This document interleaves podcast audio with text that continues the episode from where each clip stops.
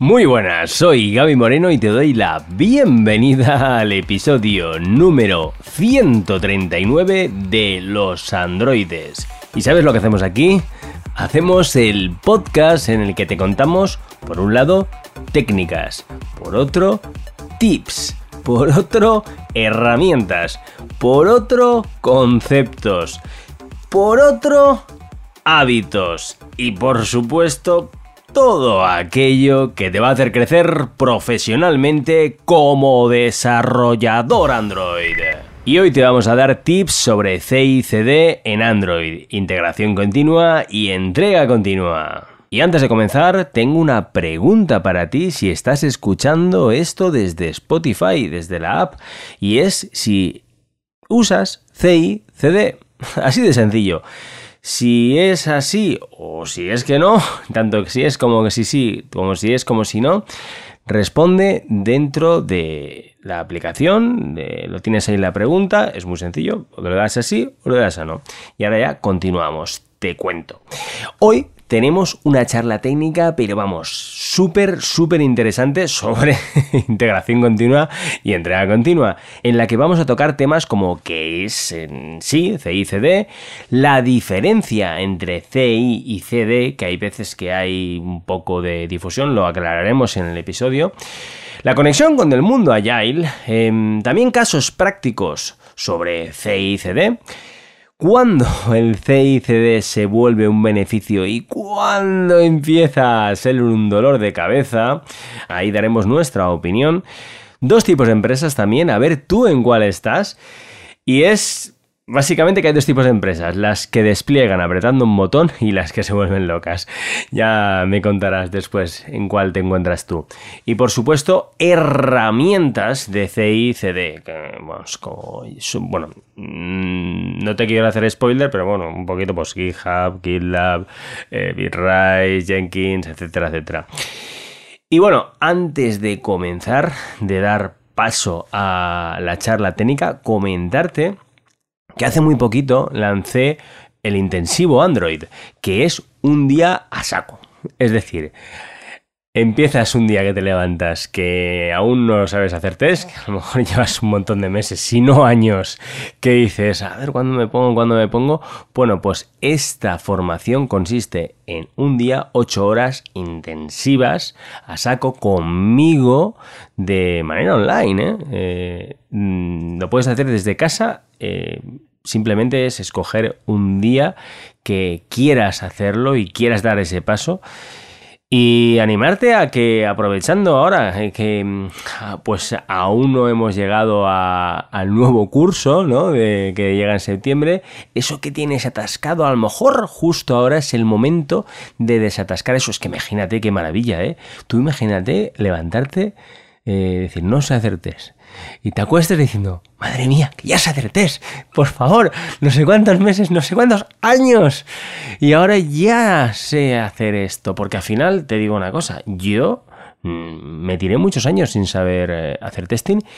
Es algo que me costó un montón y creo que es por eso por lo que por lo que lo entiendo mejor, el cómo explicarlo, qué partes, cómo juntar esas partes. Porque es que hay veces que cuando aprendemos una cosa muy bien desde el principio, eso está muy bien, pero cuando nos pegamos muchas leches, por no decir otra cosa, eso también tiene una ventaja adicional a lo mejor no para la persona en sí en ese momento, pero sí para después saber eh, lidiar con los problemas. No sé si me explico. Bueno, si te interesa el intensivo Android, entra en gabymoreno.soy barra intensivo guion Android. También lo puedes entrar directamente dentro de gabymoreno.soy, irte abajo al footer y verás que ahí hay un, bueno, pues hay un label que así con bold en negrita que verás que por intensivo Android, échalo un vistazo y mira a ver si es para ti. Y si no ves que es el momento de hacer esta formación, no, pasa nada. Eh, tienes un montón de contenido gratuito dentro de la web. La verdad es que hay una barbaridad. Y de hecho, animo a. Porque es que mirando las métricas del podcast pues es que mm, cada vez van a más y a más y más. Pero hay, hay episodios, perdón, de hace, pues literalmente hace tres años, que son perfectamente válidos ahora. Así que si no empezaste a escuchar el podcast desde el principio de los tiempos, desde hace más de tres años, es un, buen momento. Tú ves, ves mirando los títulos, que son bastante descriptivos de lo que se va a tocar en el episodio, porque hay muchísimos episodios que da lo mismo que sea hace tres años, incluso si lo hubiera hecho hace seis o siete, que son perfectamente válidos. Ya lo hice con esa idea. Hay otros que no. Hay otros que si te hablo de la Google I.O. De, de, de, hace unos meses, pues tampoco tiene mucho sentido, pues la hace un par de años o eso, pues tampoco tenía mucho sentido verla ahora, pero normalmente sí que hay muchos episodios que sí, como por ejemplo, pues hablando de Solid o de, o de cualquier tipo de, de, estos temas más evergreen que se suelen llamar. Y bueno, ahora sí, que me estoy enrollando un montón, vamos con el episodio de hoy. Muy buenas y bienvenidos a los androides. Hoy tenemos una charla técnica sobre CI and CD que ahora te explicaremos un poquito en qué consiste esto, que supongo que ya lo sabes y si no, no te preocupes que ya te lo explicamos. Contamos con la presencia de Borja, de Borja Quevedo, de David, de Julián, de Jacin, de Marsal, de Manu, de Carlos y de un servidor. Y bueno, sin, sin, más dilación, yo ya me, me, metería un poco de lleno de qué, qué es esto de CICD. Mira, de hecho, mira, qué, qué bien que justo llega Jimmy y... y... ¿Qué tal, Jimmy? ¿Cómo estás? Justo... Hola, gente, ¿todo bien? Muy bien, muy bien. Justo acabamos de, de empezar la grabación. Y de hecho venía la primera pregunta y como acabas de llegar, te la voy a lanzar a ti. Y es, la charla va sobre, sobre CICD y es básicamente qué es, qué significan estas siglas y un poco en qué consiste. Uy, ya pasó listo el profesor. Eh, vale, a mí, bueno, como no irnos a lo técnico, sino irnos a como algo que podamos entender. Bueno, CI es de Continuous Integration, eh, CD de Continuous Delivery. bueno, interesante. Bueno, no, no a ir por las ramas. Eh, integración continua es básicamente, yo lo veo como la, como determinamos o cómo verificamos que los elementos de nuestra aplicación, lo que normalmente le llamamos como componentes, estén funcionando o estén interactuando adecuadamente entre ellos. Es un mecanismo automatizado para poder verificar que eso esté check. Y una vez de que ya verificamos que todos los ingredientes en conjunto están, eh, están bien, o sea, pasamos a servirlos, a liberarlos, a ponerlo en, en un ambiente, llamémosle productivo, en donde alguien pueda eh, ser capaz de poder eh, utilizar lo que es el, el artefacto que acabamos de generar a través, de forma automatizada. Yo lo veré así. Muy bien, buena, buena respuesta. A ver, teníamos por aquí a Marsal, que Marsal nos va a explicar qué significan las, las siglas de CICD. ¿Qué son cada cosa? Pues y la experiencia que tengo de CICD la tengo contigo, sí. Y básicamente la parte de CI hacíamos, porque lo hacíamos con GitHub. Actions, muy bien. Y lo que hacía era automatizar todo el proceso de mm, básicamente eh, que pasara todos los tests. Que a veces era peor, es peor que el que Android Studio.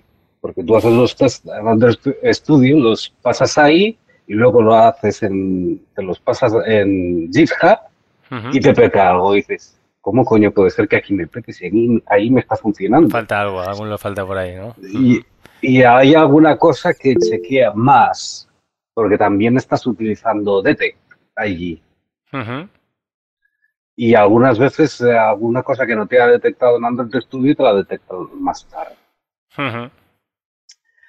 Y el CD, que yo entienda, es un proceso que se utiliza de eh, mm, mm, liberar a producción constantemente todo lo que se vaya haciendo.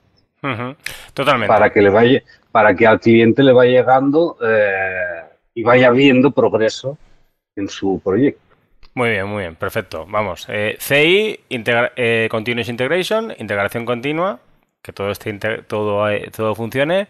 CD, Continuous Delivery, entrega deliberada, iba a decir. Una entrega continua, entrega continua y, y es de, despliega producción. Jimmy nos quería comentar alguna cosa y después Manu también. Sí, rapidito, solo aclarar de que en el concepto que planteé, eh, muy importante lo que dijo Marcel de que no alcance a mencionar lo de continuo, de que si no es iterable, si al final no entrega valor eh, a, los clientes, eh, el, el, punto al final de todo esto entiendo yo que es el time to market, de que estemos continuamente en el mercado liberando valor, más allá de lo que es la tecnología que ocupemos. Eso. Muy bien. Bueno. Es que es todo lo que pasa, sino es que parece que el cliente se queda como desconectado de los que estamos trabajando ahí detrás y eh, su proyecto.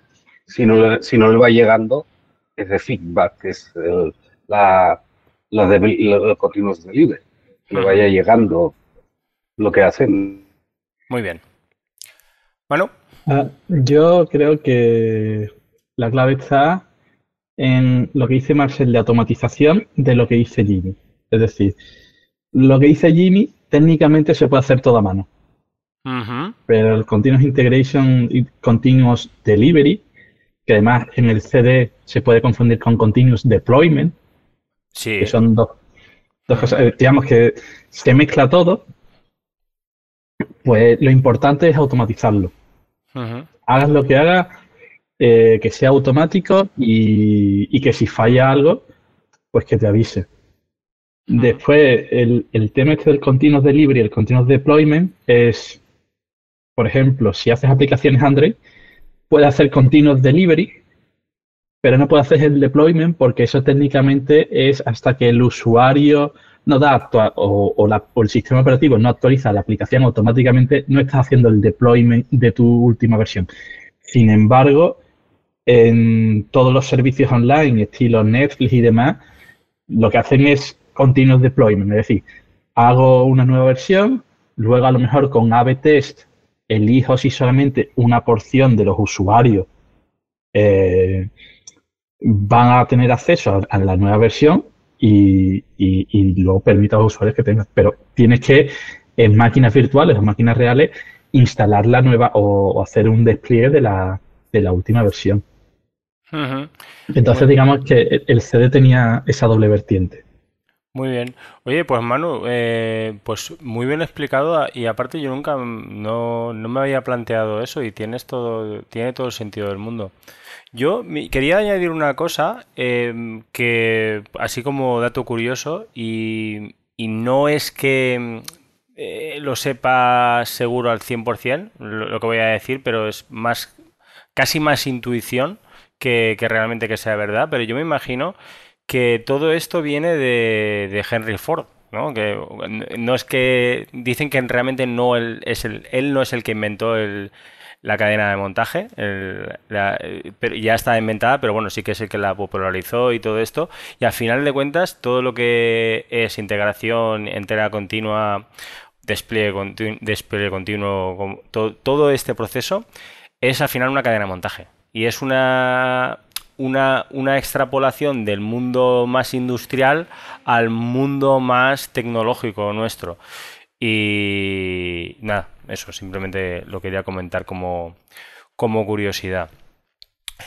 Bueno, ya un poco tenemos una idea de, de qué es esto de CICD. Ya, ya tenemos bastante, bastante claro qué, es. Aquí yo tenía apuntado mmm, la diferencia entre C y CD para explicarla. Mm, más o menos ya la hemos explicado, pero alguien se quiere coger y explicar mm, así como en síntesis, ¿cuál es la diferencia entre CI y CD? La segunda letra.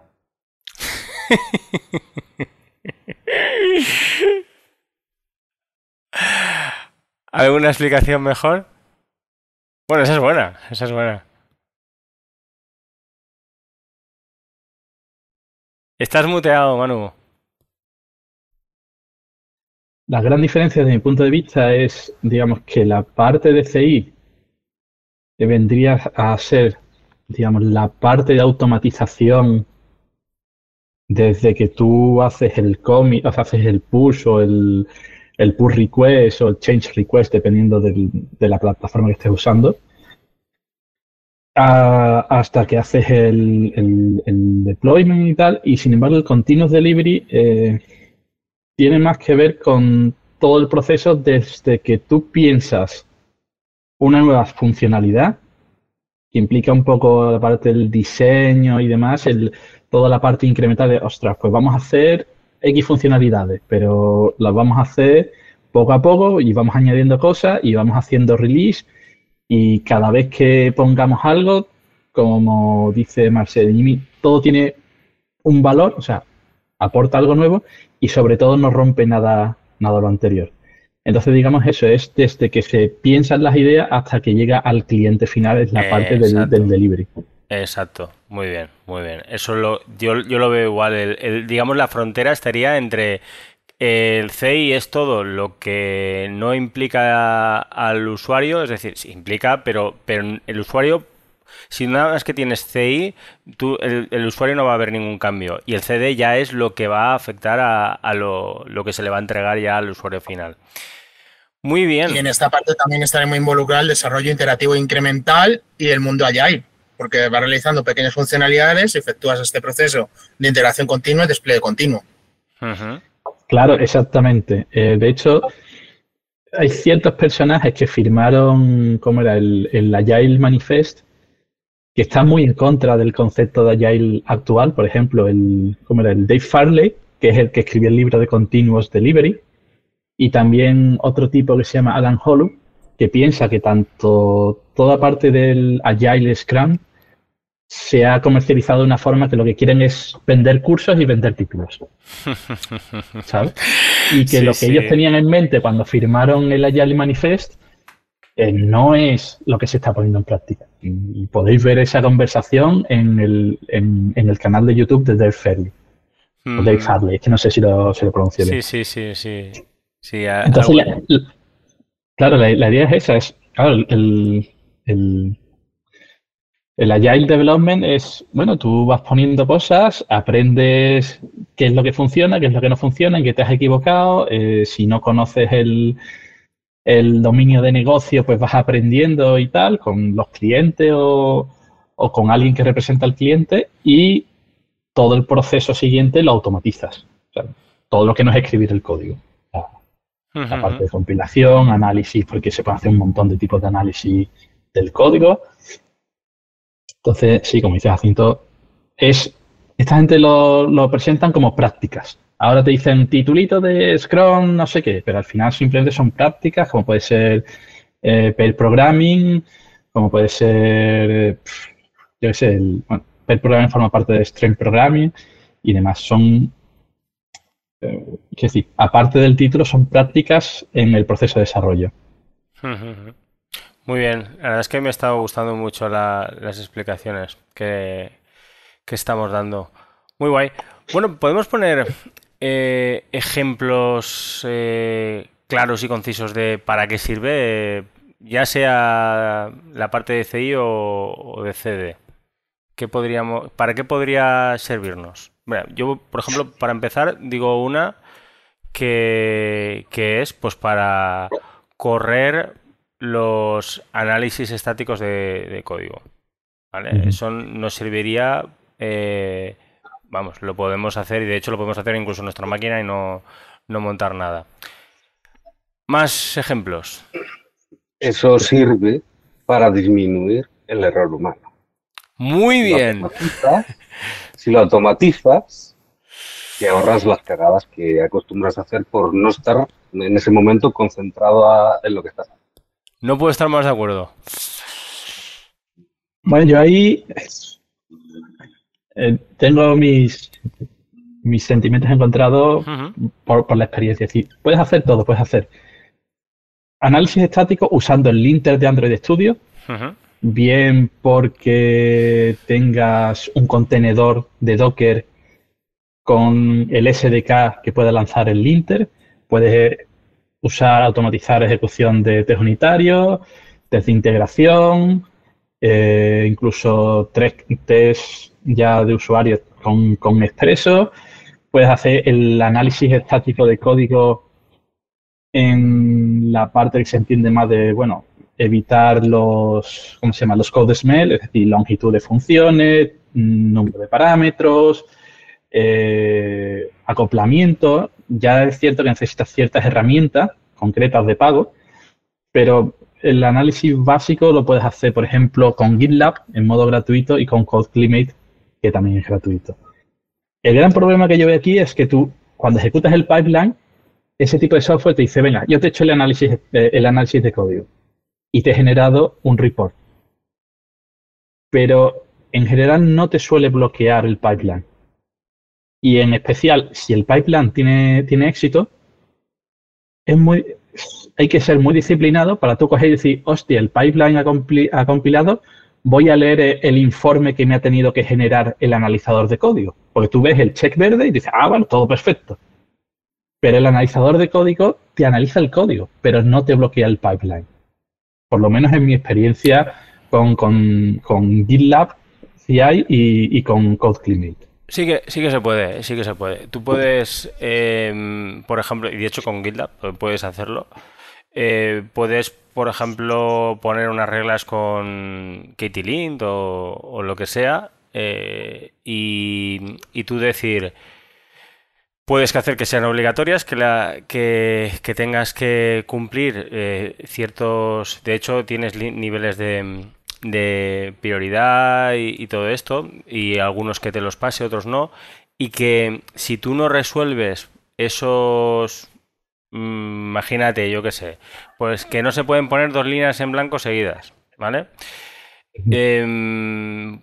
Que bloquee la pull request, la merge request, de hecho, que se llaman en GitLab. Em, vamos, puedes hacerlo. Y de, y de hecho, de hecho, Manu, yo veo que ahí, ahí está la clave. Y es lo, lo hilo con lo que decía Marsal, que al final.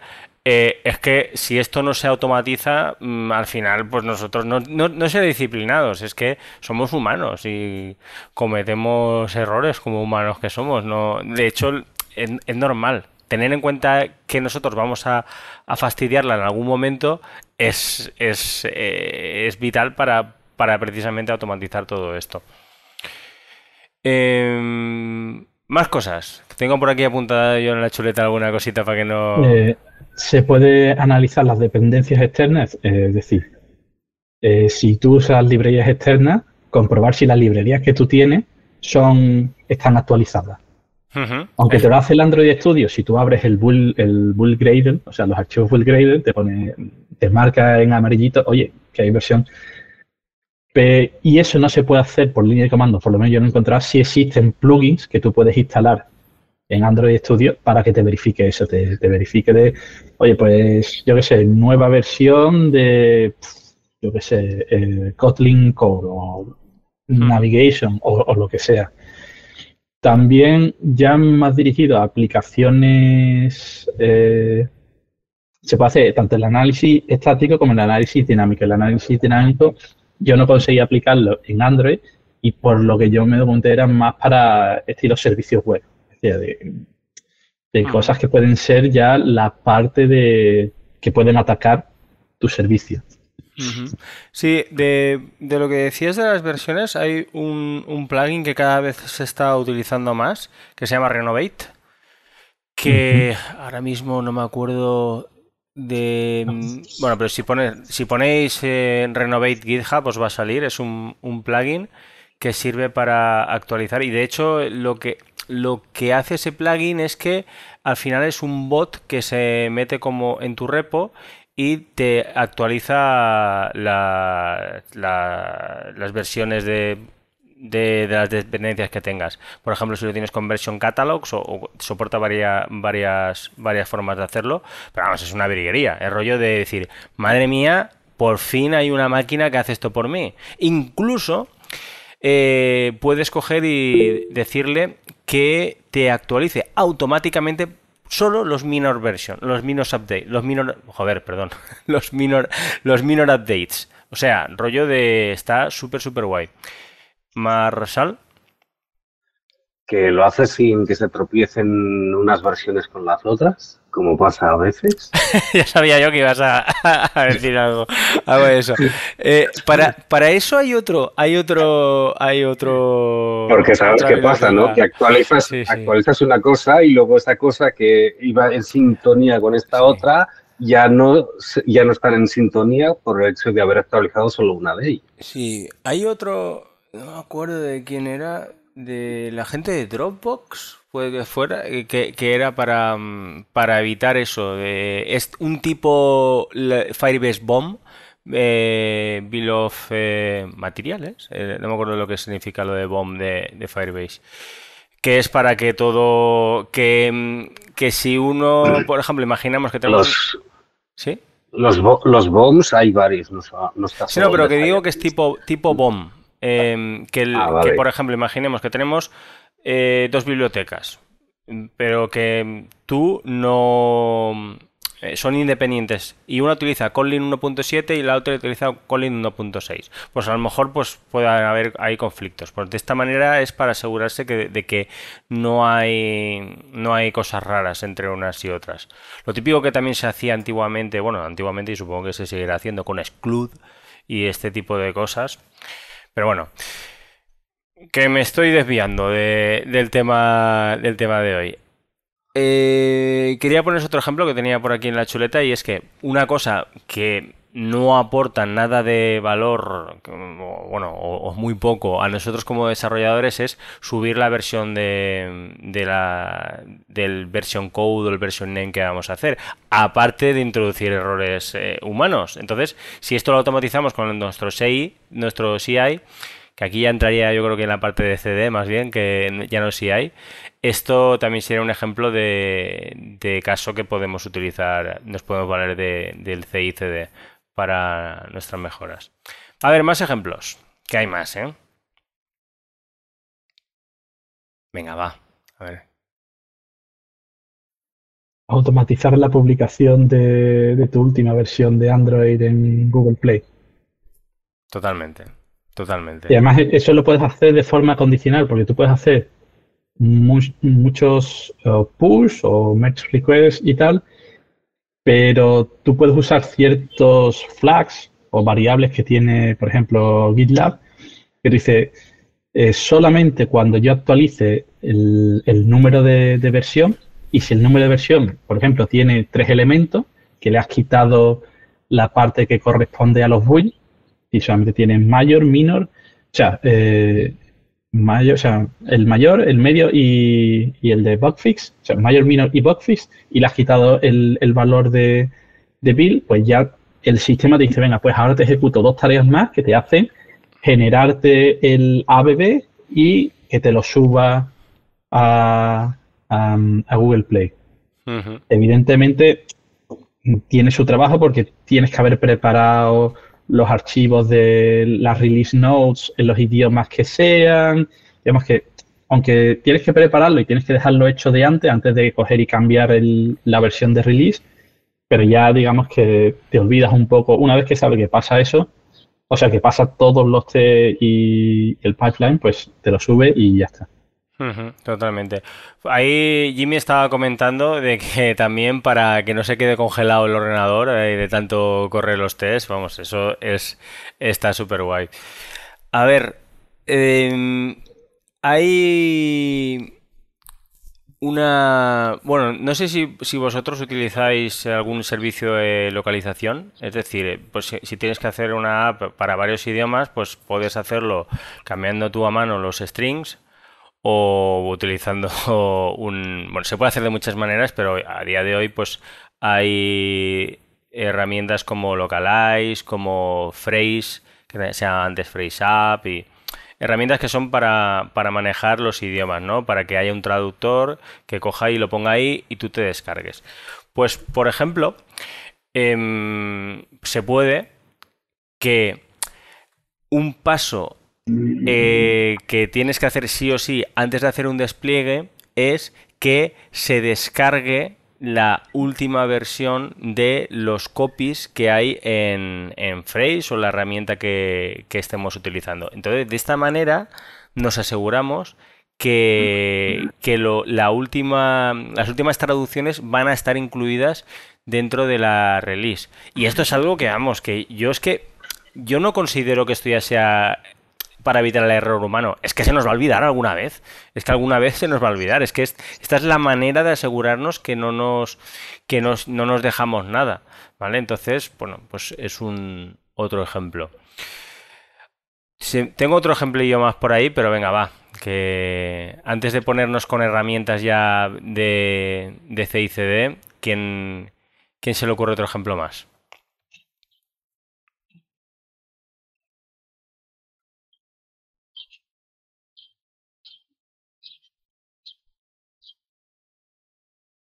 Venga, pues yo os digo, os digo yo uno. Em, una manera de ahorrar, encima de ahorrar dinero de, coste de, máquinas de CICD, porque esto, todo se ha dicho, esto no es gratis. Es decir, esto nos ahorra un montón de, de tiempo y de dinero, pero eh, si tienes que correr muchos minutos de, una máquina virtual, una instancia o lo que sea, pues al final va a, tener un, va a tener un coste. Y hay una cosa que cuesta muy poco de, ejecutar, que es cuando tienes un analizador de, código, pero que solo analiza el código a nivel de texto, no, de, no como lenguaje compilado sino que simplemente tiene que comprobar ciertas cosas. Bueno, pues esto podemos coger y hacer un, un pre-push en nuestro Android Studio. Bueno, a ver, lo, voy a, lo digo de memoria, no sé, seguramente meta la pata, pero bueno, la idea general es, eh, dentro de nuestro proyecto tendremos, si damos a, a mostrar los ficheros ocultos, nos saldrá el punto .git, y dentro de Git eh, hay una carpeta que creo que se llama hooks. Y dentro de hooks hay un ejemplo que creo que se llama prepooks. Eh, bueno, ahora mismo no estoy solo, lo estoy haciendo memoria, pero ahí, ahí podemos coger y decirle. Bueno, de todas formas podría estar en cualquier sitio. Lo que pasa es que después tendremos que indicarle el path para que haga eso. Y la, idea es que pongamos ahí un script que haga que se corran estos análisis estáticos del código justo en el momento en el que vamos a hacer antes de un push. Justo antes de que haga el push, va a correr eso, que eso va a ser muy rápido. Y de esa manera, si falla algo, como directamente se supone que no tendría que. va a fallar y lo sabemos, pues es una manera de ahorrarnos dinero. Y bueno, también pues evidentemente pues para monetarizar y en general para escalar un proyecto. Si no utilizamos CICD eh, a día de hoy, porque a lo mejor hace años, pero años, estoy hablando de hace 7, 8 años, era normal no, utilizar CICD. A día de hoy es un must sí o sí. Dime. Sí, quizá cambie un poco el tema, pero relacionado con lo que decís, eh, Gaby, es que no hemos hablado mucho de lo que es la colaboración, los workflows a nivel de, equipos. Eh, ahora que estamos en el contexto de hablar en, compañías y tal, porque sí que es verdad que cuando estás solo en un proyecto, como le dicen ahora solo entrepreneur o indie hacker, no sé ya ni, ni distinguir cuáles son los términos, pero el punto es que eh, volvemos un poquito al, a los ejemplos de gente que con no code y todo lo demás están sacando productos y están haciendo, haciendo dinero, ¿verdad? Entonces, como de que el tener ciertos procesos manuales, sí que es verdad lo que dice Marsal de que al final parte del objetivo de esto es eh, evitar errores humanos, pero ahí es donde no me queda claro la, como la línea entre esto que le llaman el término Tasks Automation versus ya lo que estamos entrando en juego de lo que es CICD, porque siento que ya CICD ya tiene un trasfondo un poquito hasta más, llamémosle filosófico, en el que ahí entra en juego lo que les mencionaba, creo yo, el tema de la colaboración, de, los flujos de trabajo, colaborativo, entre otras cosas. Entonces yo les quiero preguntar, ¿en qué momento eh, ustedes ven el, o sea, ustedes que están trabajando como full en, empresa y tienen esto implementado, ¿en qué momento el CICD se vuelve como la gloria cuando tenés un equipo más o menos grande una aplicación que tiene, tiene un release train bastante corto y cuándo se vuelve un dolor de cabeza? Porque no todo es beneficio, supongo yo. Pues yo la verdad es que es que sin C y CD es como que es completamente imposible trabajar en un equipo con es que me debería decir con dos personas. Sí, es que eh, con una persona ya es muy útil, pero ya en un equipo un pelín grande sí tiene ciertas desventajas. Para mí, ¿sabéis cuál es la mayor desventaja? Que hay que montarlo.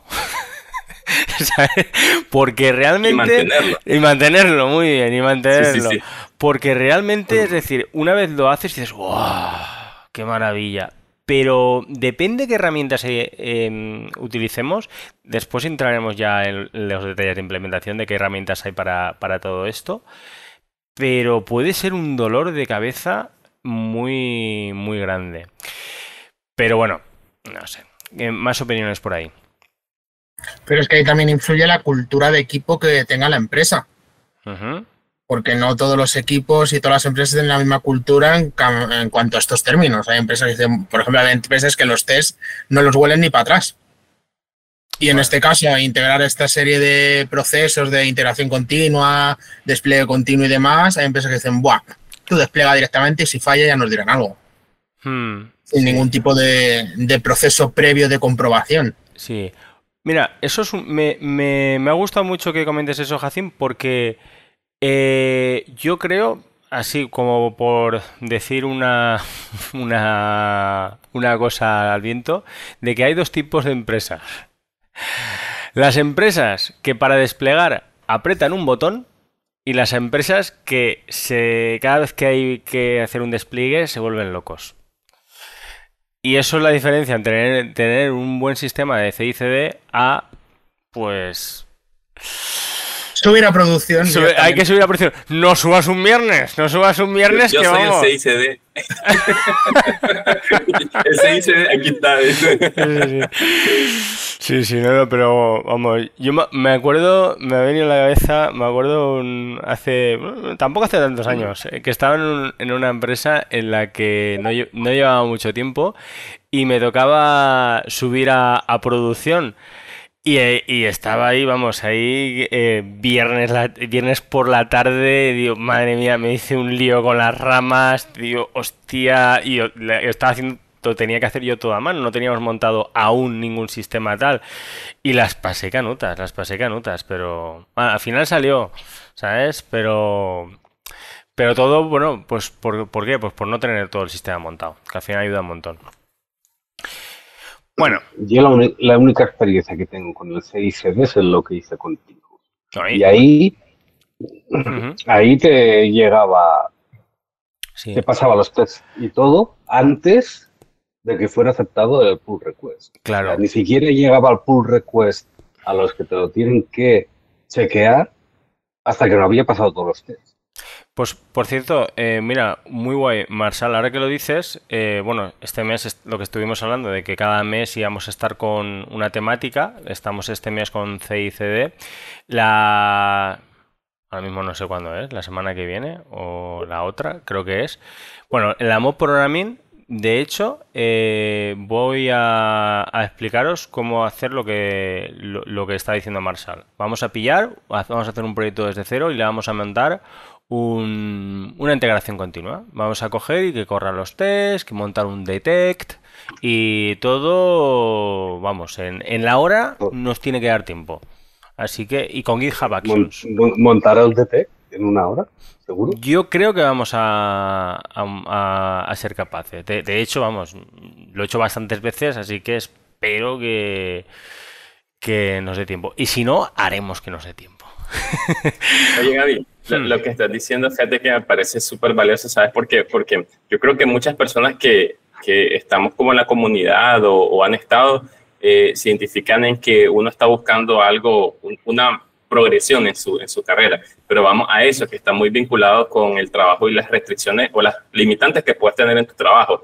Y tomemos en cuenta que la filosofía, por ejemplo, de DevOps o de DevOps, como le quieren llamar, no es algo que la tienen muchas compañías y, no, y siento yo que no necesariamente son malas porque, porque no tengan eso, me explico. Entonces ocurre lo típico de que eh, tienen lo que es infraestructura, la administración y, y tal de servidores, etcétera, está a cargo de un departamento que no es de, desarrollo, un equipo que no es desarrollo, y ahí pueden empezar lo que son las fricciones para implementar algo como esto. Entonces, como que, no sé, empecé a decir, oye, empecemos por meter un fast lane, un danger, un, un eh, eh, todo eso que estás comentando, eh, a un punto de tal vez no requerir de la injerencia todavía de, de tener que montarlo en un servidor ya más fuerte, o sea, como que está muy bueno, o sea, verlo como por pasos de qué, qué podríamos hacer si hay ese tipo de limitante, o si incluso no tenés plata para lo que hacer solo vos y no tenés el GitHub Actions, no te termina, no lo dudo, ¿verdad? GitHub Actions siempre resuelve con, con lo que da gratis, creo. Mm, depende, es decir, te, gratis lo que te, te, dará lo que te dé. Es decir, a lo mejor te da para una, una, semana o un par de días de, tal, para probarlo, para que te queden ahí con los dientes largos. ¿no? Pero no dura, o sea, en su experiencia, o sea, a mí nunca me dependerá de lo que corras, ¿no? De lo que ejecutes. Mm, eh, yo es que hace tiempo ya que, que utilizo el GitHub eh, Pro pero, pero en su día, cuando no tenía aún, yo creo que, que, era bastante limitado. Pero no lo sé, a día de hoy no, no lo sé. De todas formas, no. Hay un, hay, hay un hack, Jimmy, para que te dure mucho más, que es utilizando tu cuenta. No, no, no. Utilizando tu cuenta de educación. No sé si conservas tu cuenta de universidad, el mail. Oye, que, que esto, que esto, sale, que esto sale en YouTube, Carlos. Esto... Pero que eres un caca, A ver, aquí dando tips. Corta, corta, corta. Pero si no es nada ilegal, encima de tu cuenta de universidad ya. Sí, sí, sí. Nah, es broma. Eso... No te preocupes, lo, lo, edita él, no te preocupes. Claro, claro, después lo edita, lo edita él. Nada, después, hay, hay, otro truco que, es, que es poner la tarjeta. Nada, nada. Bueno. También, ese es el truco legal. Nada, broma, bromas aparte que tampoco tiene mayor importancia. Eh, yo creo que ya podríamos ir a, a detalles de implementación, que es a tipo de herramientas, porque vamos, habrá mucha gente que, ya sabía lo que es CICD y, y todo esto, evidentemente, y, de hecho muchísimos conocerán o por lo menos les sonará de los tipos de herramientas, pero me molaría que tocáramos un poquito eh, los diferentes tipos que hay a día de hoy así más conocidos y dar así como unas pinceladas, ¿vale? No nos queda mucho tiempo, pero así para que ya la gente diga, oye, pues mira, esto se puede utilizar para esto y esto para esto otro, es decir, no tampoco explicar aquí una, porque cada herramienta daría para todo un, un episodio del podcast, pero vamos. Así que vamos, a ver, herramientas. Tengo por aquí apuntadas. Después seguramente me queden más en el tintero, pero voy a empezar por la que tengo aquí apuntada. GitHub Actions. ¿Qué, qué tiene de bueno? ¿Qué tiene de malo? ¿Qué son las GitHub Actions?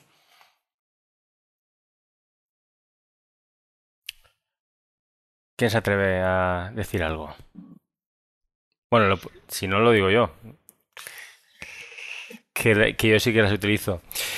Em, bueno, las GitHub Actions básicamente es el sistema de, de pipelines, de, automatizaciones, de, procesos que, tiene GitHub. Lo bueno que tiene, pues que está en GitHub. Para mí es como que aquí vamos al, al grano. ¿Qué, ¿Qué, es bueno? GitHub a mí personalmente me encanta me parece fascinante. GitLab también está muy bien. Em, y dejámoslo ahí, porque es decir, de los, de los sistemas que he probado y tal, de, repositorios de código y tal, GitLab está guay, pero es que GitHub es que es la caña. Para mí, en mi, humilde opinión, es maravilloso. Y lo bueno que tiene es que si está todo incluido dentro de la misma herramienta, pues es como que siempre es más fácil. Aunque puedes, eh, esto no quiere decir que tú puedas meter dentro de GitHub eh, eh, cualquier otro tipo de, herramienta externa. puedes meter Bitrise, puedes meter Jenkins, puedes meter el Travis o que suponga lo utilizará alguien. Y vamos, que todo esto. A ver, siguiente, Bitrise, que por aquí había gente que la había utilizado.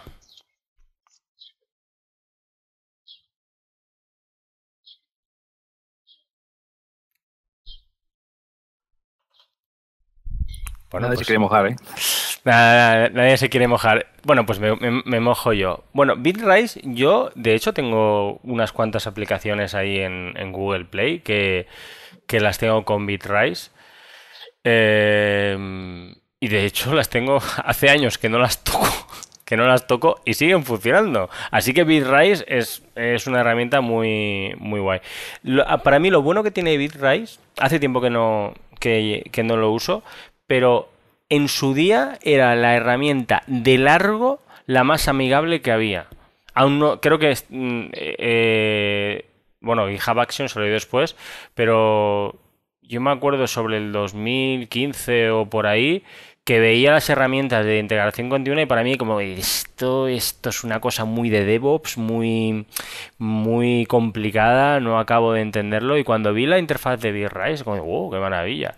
Y de hecho yo fue el primer, la primera herramienta que empecé a hacer cosas y que, y que la entendía. Así que, vamos, para mí uno de los puntos fuertes es, es eso, que es muy, muy, muy usable. Vale, GitLab. Bueno, pues a mí la parte de... Yo, he usado GitLab a nivel de empresa y la verdad es que tiene... Bueno, a mí me parece que funciona bastante, bastante bien. Tiene la opción de usarlos en remoto, de pagarles o de instalártelo de forma gratuita en un servidor. Que vale cualquier prácticamente eh, una Ubuntu con lo mínimo y te instala la base de datos sola y demás, se actualiza con apt, apt upgrade y eh, en general todas las, menos la actualización esta es la última que, han hecho un cambio grande a GitLab 16, creo que es. Em, eh, funciona súper rápido, o sea, está integrado en el sistema operativo eh, una de las cosas que más me gusta es el uso de variables para eliminar los archivos JKS y KStore. Pero claro, si tú tienes esos archivos en el repositorio de Git, cualquiera que tenga acceso al repositorio de Git te está viendo las claves para publicar.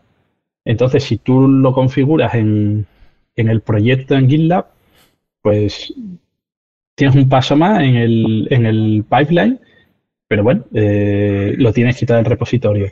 Tienes la opción de, los runners locales, es decir, eh, si tú, por ejemplo, ahora quieres usar el GitLab eh, gratuito, o sea, en, la nube para gestionar el máximo de cosas o gestionar todo el proyecto, y después tú tienes un mini PC con, digamos, el SDK, el Command Line Tools, que es prácticamente tiene un SDK, no tiene interfaz gráfica de Android Studio y prácticamente te sirve para compilar y para tener el, grader, pues eh, digamos que te, instalas en, tu máquina un, un GitLab Runner y te puede ejecutar eso y no estás ni en tu PC de desarrollo ni estás consumiendo dinero, o sea, necesitas una pequeña inversión al principio.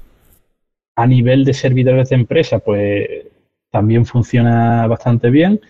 Y una de las cosas que a mí más me gusta es que tiene, imagino que GitHub prácticamente no habrá herramienta que no lo tenga, que es eh, primero la planificación de, tareas, que se llaman issues.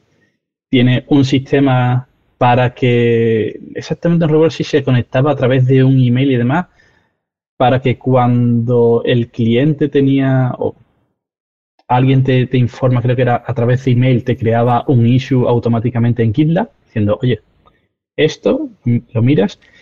Y también tiene una cosa muy guapa que es que em, en los comentarios, eh, en, los comentarios de los push, mm, o de los chain requests, tú puedes poner el tag del issue que estás resolviendo, con lo cual automáticamente te pasa a DOM si, si se completa. Y también tiene un change log automático, pero eso lo exploré muy poco, que si tú pones la etiqueta, o sea, cuando tú haces el commit o el push y pones la etiqueta de, oye, esto es un bug fix o es un feature, no sé qué, eh, digamos que ese, el comentario de ese commit o el, o el, título de ese commit te lo mete dentro del changelog automático, te genera un changelog automáticamente, con lo cual eh, te automatiza ciertas cosas que son buenas prácticas, es decir, tener un changelog de saber, oye, ¿qué, qué se ha hecho en, en esta release? Los cambios eh, cambios simplemente de, código, mejora de código, bug eh, nuevas funcionalidades y demás. Entonces, tiene un montón de... Bueno, y me estoy dejando más cosas que no he usado, ¿sabes? Por ejemplo, el análisis dinámico y, cosas así. Y también, bueno, es gratuito, tiene plugin para análisis de código gratuito, también lo puedes integrar con herramientas eh, de pago como SonarQube en fin, tienes muchas opciones. Imagino que más o menos será igual que GitHub, solo que empezó un poco antes. Empezó como alternativa y alternativa gratuita y linusera y Sí, sí. Desde luego, yo creo que, bueno, creo no, seguro que los que nos están viendo y escuchando ahora mismo estarán diciendo, la verdad es que se pueden hacer cosas. Porque mira que lo que has dicho, Manu, mira que son cosas, ¿eh? Y bueno, y eso, y, muchas más que hay, pero vamos, súper, súper guay. Hay una cosa que, que me gustaría destacar y es que normalmente más o menos eh, en todo se puede hacer todo. O sea que la idea no es que mm, no, hace falta mm, utilizar una herramienta. Puedes utilizar una herramienta u otra. Es verdad que hay herramientas que no que no, no lo tienen es más difícil hacer las cosas o algunas no tienen ciertas funcionalidades, pero desde luego GitLab es una, una pasada. Estoy súper de acuerdo y además yo lo utilizo en el día a día y va, va súper, súper bien. Vale, os voy a comentar una herramienta que a mí personalmente no me gusta mucho. No sé si la habéis utilizado, que es Bambú. ¿Os suena Bambú con dos os? ¿Alguien la... Sí, de, de del grupo Atlassian. Efectivamente. Sí, eh, yo, mira, yo por ejemplo en, en GitLab puedes utilizar YAMLs y, y ML los, para hacerte los, los pipelines, los steps, los stages, todo, todo eh, tener un orden ¿no? de cómo está todo hecho y tal. No sé, no, no sé si en Bamboo lo tendrán ya implementado, ¿no? Pero la última vez que lo, utilicé yo, no, no, no. Tú tenías que hacer ahí las cosas en su herramienta web, meter ahí los scripts, ni control de versiones ni nada. Es decir, es rollo de lo de que hablábamos antes, eh, Marsal, que decía el fallo, el error humano.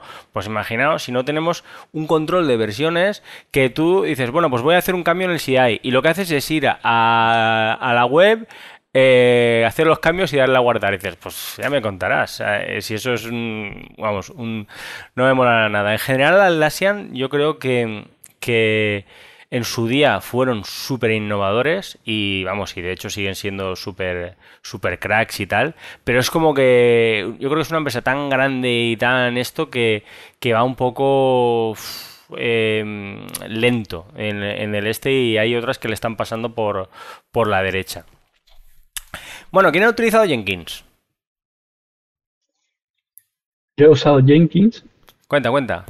Pero, a ver, es súper flexible y tiene un montón de plugins. Hmm. Pero muchas veces configurar los plugins es complicado, son gente, o sea, son plugins de comunidad, eh, muchas veces piden ayuda para continuar el desarrollo del plugin porque hay desarrolladores que se van. Y bueno, eh, la ventaja que tiene GitHub y que tiene GitLab es que ya tienes el servidor de Git integrado. En Jenkins tú necesitas conectarlo con algún servidor de Git. Y tampoco también la configuración, por ejemplo, en, en GitLab lo que es el master, que es donde tú gestionas el proyecto, y los GitLab runners para ejecutar ciertos stages o, jobs del pipeline, era súper sencillo hacer eso, tú instalas y demás. Sin embargo, en mi experiencia, puede ser que sea muy torpe, eh, tuve bastante problema a la hora de conectar el, Jenkins main con, los Jenkins runners, especialmente en Windows. yo, yo, mi experiencia en Jenkins ha sido, fue el primer sistema de integración que, tuve, no, había practicado nada antes y me pareció que tiene una línea de aprendizaje mucho más dura que GitLab. Totalmente de acuerdo. Eh, Borja, estabas diciendo algo de Team City, de Team City, no sé, no conozco eso. E, eso es de la gente de IntelliJ. Ese puede ser el futuro. Ajá. Mm, muy bien. Vale, eh, bueno, eh, ya estamos ya overtime. Quería deciros un otro, un, uno más que a lo mejor no se lo espera la gente. Eh, pero bueno, venga, lo voy a decir. Y es que herramientas como Make, o que era Integromat, como Zapier y tal, también los podríamos utilizar de, de CI/CD. Y de hecho, eh, tú si vas a, Zapier, a eh, eh, bueno, IFTT no sé si tiene, pero Zapier y Make tienen integración con GitHub, por ejemplo. Y ahí puedes coger y, montarte tus historias. No es lo más, digamos, es lo más developer, ¿no? Es sería como más de no code y, tal. Pero, pero también existe la, la posibilidad. Y bueno, no sé si eh, bueno, seguro que me, he dejado alguna herramienta más así en el tintero, ¿verdad? Azure o Azure de, Microsoft. Vale, vale. No sé cómo de amigable será para Android, pero... WS también tiene. ¿Más herramientas? Gaby, cuando decís lo de, lo, de automático y todas estas herramientas, eh, como Zapier, te refería a que, no sé, algo podría ser algo tan sencillo como de que cada vez que ocurra un deployment, que mande un mensaje en un canal de Slack. Pero, ¿qué tan, a, qué nivel puedes llegar? A lo que sea, me imagino, mientras tengas la integración. Eh, pues vamos a ver, al final eh, Depende de lo que te provea la API. De memoria no me lo sé, pero es que el otro día, de hecho, lo estuve echando un vistazo porque estaba revisando para aquí, para la charla, y vi que, bueno, por ejemplo, en Make tú tienes módulos, ¿vale? Y tienes cada módulo de, una herramienta. Y el módulo de GitHub tiene un montón de cosas. desde pues hacer un commit, un push, abrir una pull request, todo este tipo de cosas las podemos meter en, en, los pipelines. Entonces, al final es que, es que viene a ser lo mismo. Viene, viene, a ser lo mismo lo que es una herramienta que no estamos tan acostumbrados a utilizar eh, en, nuestro, en nuestro ambiente como, desarrolladores. Mm, muy bien. Bueno, ya nos hemos pasado el tiempo, eh, pero bueno, ¿queréis comentar alguna cosilla más? Eh, solo por experiencia, eh, usar el uso de, de contenedores Docker con el SDK para la compilación y la ejecutación y ejecutar los test unitarios y, creación de los bundles. Lo que eso ya requiere más infraestructura, alguien que sepa hacer, aunque en el Docker Hub encuentras imágenes, no, no suelen estar actualizadas, tiene como seis meses de retraso, eso implica una versión anterior del SDK. Si quieres estar a la última, no, es posible, a menos que conozca a alguien que sepa hacer los contenedores de Docker. Hmm. Sí, yo ahí no estoy muy puesto. No sé si alguien pero es una alternativa eh, ligera a la hora de, como he dicho antes, el ejecutar acciones en un mini PC y no tener que usar niveles pro, es decir, o consumir todo el tiempo en los servicios. Sí, hombre, así como algo, algo similar, eh, por ejemplo, hemos, yo, eh, bueno, yo, en mi equipo hemos implementado unos, unos monkey test y lo que hemos utilizado es una máquina. Es decir, hemos cogido y tenemos una máquina que tiene unos contenedores que dentro, a su vez, tienen un emulador de, Android eh, corriendo y hemos cogido y hemos eh, las respuestas que tenían que venir del servidor en esa build variant las hemos hecho como si fuera un mock web server cuando hacemos un test. Y lo que está haciendo es que tenemos ahora mismo, pues creo que son tres, eh, sí, tres eh, emuladores de Android corriendo a la vez eh, Monkey Test, que Monkey Test básicamente es empezar a apretar botones a, lo loco. Y todo eso es, mm, es gratis, entre comillas, porque cuesta la máquina, pero no es... ¿Mm? ¿Cuántos días hace que tienes los monos saltando por ahí? No muchos, no muchos, no, muchos. David. Eh, eso, no, ¿Eso no existe algo así parecido en Firebase? Pues tienes que te lo haces plan, sí, y empieza se, llama Robotest, creo que se llama en, Firebase. Sí, sí. Lo, lo que... Pero para eso tienes que pagar, ¿no? Sí, sí, sí, claro.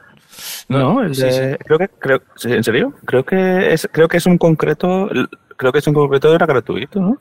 Eh, esto, es, como todo. Eh, te dan un poco para que lo pruebes y después, ah. pues, si tienes que hacer más. Pero, pero realmente Firebase eh, hay muchas cosas que, que, ya tienes que. Si es para ti, para un proyecto personal, te sobra. Pero sí, sí. El tema este de los Monkey, monkey Test está muy guay, ¿eh? para sobre todo para detectar crashes raros de que no, porque son border cases que no, que normalmente no, no, no, suelen pasar y es, son muy difíciles de detectar, está, está muy guay. Ah, bueno. el Firebase Test Lab, pero sí, sí tiene razón, es de pago. Sí, Firebase Test Lab es eh, para, eh, creo que es en general, para tú para correr, de hecho puedes correr dispositivos emulados o dispositivos físicos, pero después dentro de eso hay un, una parte que se llaman, es que creo que es eso, son robo, robotés, me, robotés o, algo así, porque me sonaba Roboelectric, pero no Roboelectric, es Robotés, son lo de test de robot y test de, mono, pues como que parecido, ¿no? De que empiezas a apretar ahí cositas. Sí, al parecer va todo incluido, por lo menos por lo que pone por aquí, pero bien, sí, sí. Ya vamos llegando a Robocop, dice Jimmy. Muy bien, bueno, eh, lo siento, eh, me he pasado del tiempo un, montón. Eh, la verdad es que me lo paso súper guay aquí charlando con, vosotros. Aprende un montón y espero que la gente que nos ve y que nos escucha también aprenda, se entretenga, se divierta, eh, al menos eh, un, un, poco con, que se divierta la décima parte de lo que me divierto yo ya se divertirá un montón. Así que muy guay. ¿Queréis añadir alguna cosita más antes de cerrar el episodio? suscribiros. Muy bien, muy bien. Ahí, ahí, ahí. Muy guay. Pues muy bien. Eh, muchísimas gracias, Manu. Muchísimas gracias, David. Muchísimas gracias, Borja, Marsal, Carlos, Jimmy, Jacin, Julián. Y a mí no me doy las gracias, que quedaría muy raro. Así que nada, nos vemos dentro de, ahí del chat. Un abrazote. Hasta luego. Hasta luego. Hasta luego. Y un millón de gracias por acompañarme. Espero, espero, espero que hayas aprendido algún tip. Espero que haya sido así. También, si quieres compartir tus tips, lo puedes hacer en la comunidad, gabymoreno.soy barra comunidad, ahí en el servidor de los androides, que ya somos unos cuantos. Y vamos, yo encantado de, aprender cosas nuevas y la comunidad también, evidentemente. A nosotros nos, nos encanta aprender. De hecho, eso es lo, bonito de, de la programación, el estar continuamente aprendiendo. Y ahora es tu turno. Si estás escuchando esto desde Spotify mm, y bueno, por cierto, si antes respondiste a la pregunta de sí o no, si utilizas CICD, pues si la has hecho ya, perfecto, y si no, pues lo puedes hacer ahora. Y por cierto, también te agradecería un montonazo, no el episodio, sino al podcast en sí, que le des una valoración de 5 estrellas que le des un follow si te interesa, si no te interesa, pues no, lo sigas. Pero espero que si has escuchado hasta aquí, que sí que estés interesado, por supuesto, dale a la campanita, igual que en YouTube.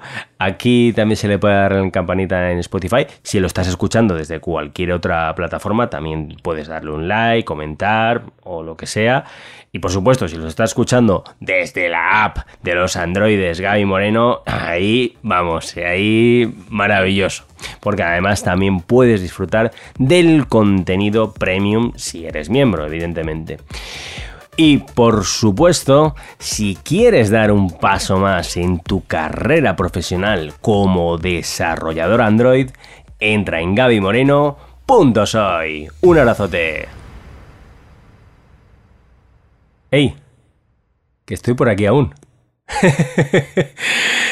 Vamos a hacer un off topic, ¿vale?